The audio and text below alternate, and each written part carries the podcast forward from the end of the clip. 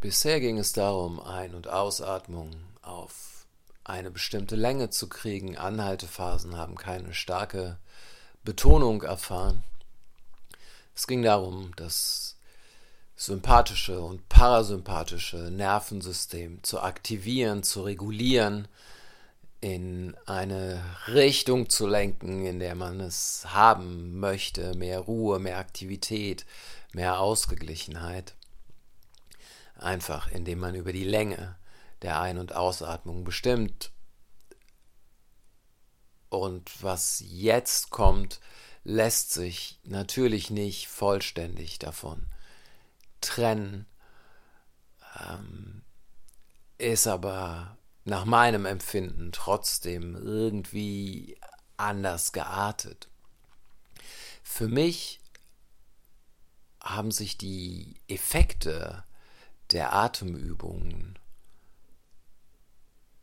dann gezeigt, als ich angefangen habe, dann besonders gezeigt, als ich angefangen habe mit langen Atemanhaltephasen, wo es nicht mehr so sehr darum geht, wie lange atme ich ein, wie lange atme ich aus, sondern auch darum geht, wie lange kann ich die Luft anhalten, wie lange geht das entspannt und wie lange geht das danach noch unentspannt möglicherweise weiter.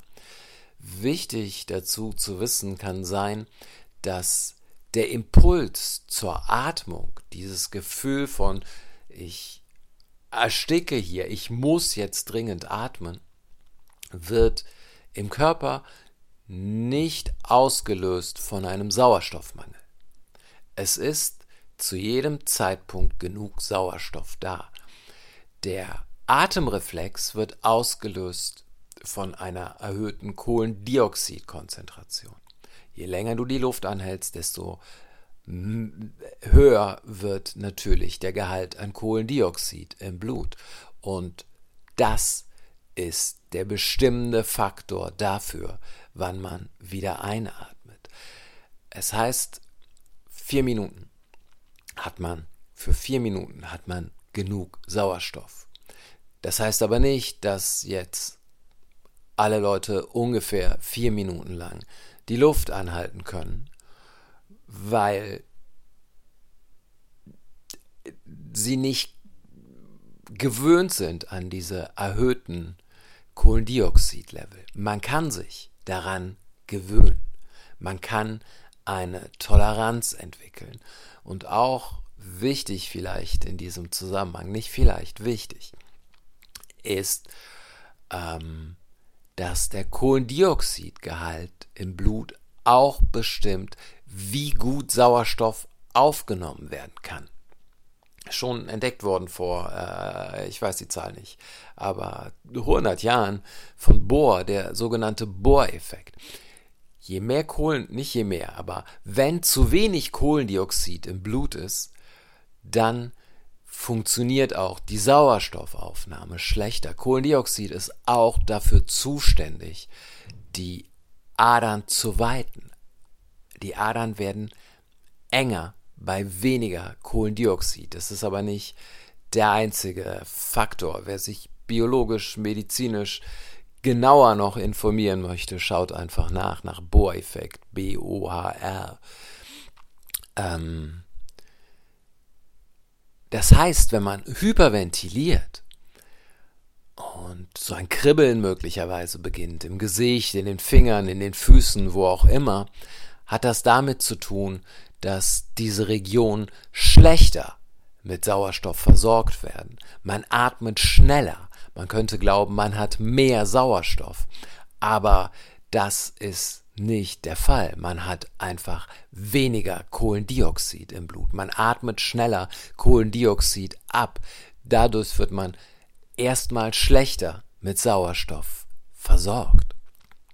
Der Sauerstoffgehalt im Blut und es sind ja auch Zeiten, in denen jeder äh, sich so ein Pulsometer heißen die, glaube ich, kaufen kann, mit denen man ähm, den Sauerstoffgehalt im Blut messen kann. Und es gibt so und so viele verschiedene Smartwatches, die das mittlerweile können. Der Sauerstoffgehalt im Blut ist relativ gleichbleibend. auch wenn man die Luft anhält. Es dauert sehr, sehr lange oder lange, bis dieser Sauerstoffgehalt sinkt. Der Sauerstoffgehalt im Blut ist irgendwas, wenn du gesund bist, zwischen 96, 98, 99 Prozent, 100 eigentlich nie. Ähm, ob du schneller atmest, ob du langsamer atmest, an dieser Prozentzahl ändert sich wenig. Ähm,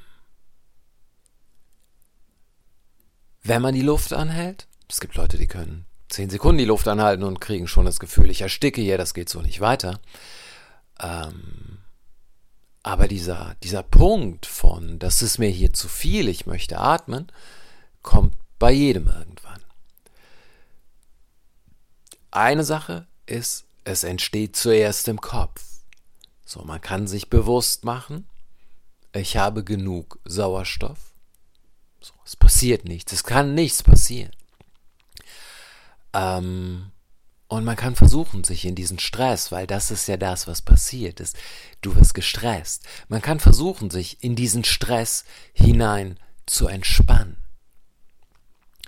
Und das ist ein sehr kontrollierter Stress. Und ein Stress, der in meiner Erfahrung meine Widerstandsfähigkeit erhöht hat.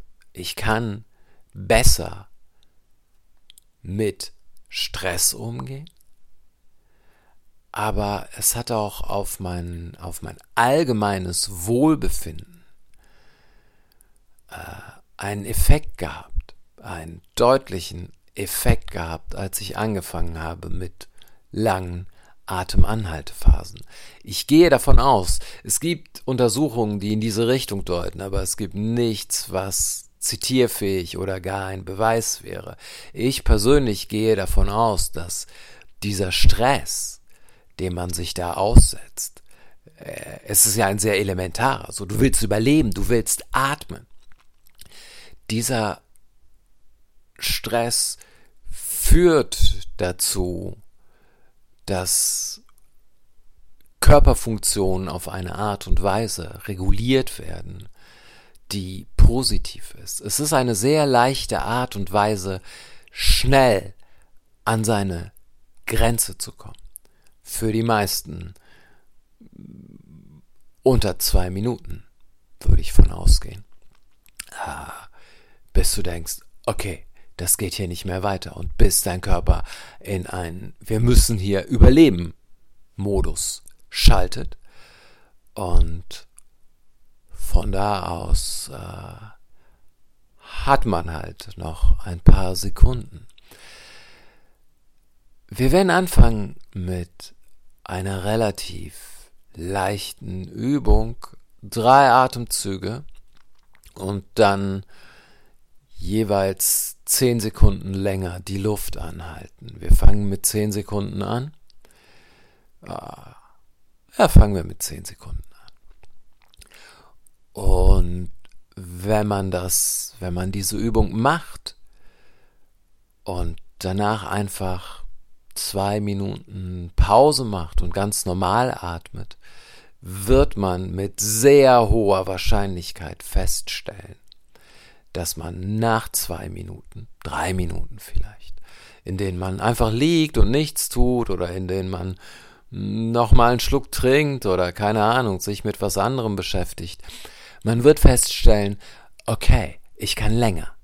Das nächste Mal, dass ich versuche, so einen Zyklus zu machen, geht es länger. Man kann sich in dieses Luftanhalten sehr entspannt hinein äh, atmen, warm machen.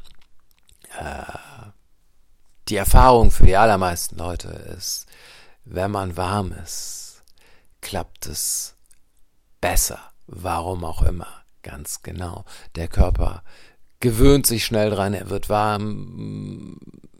Ich weiß es nicht. Ich weiß nur, für die meisten funktioniert es. Ähm, so. Wie gesagt, einfach drei entspannte Atemzüge und dann Luft anhalten. Jedes Mal zehn Sekunden mehr, bis wir auf, äh, keine Ahnung, vielleicht zwei Minuten sind. Zwei dürften zu viel sein am Anfang. Äh, plus, minus. Das war's.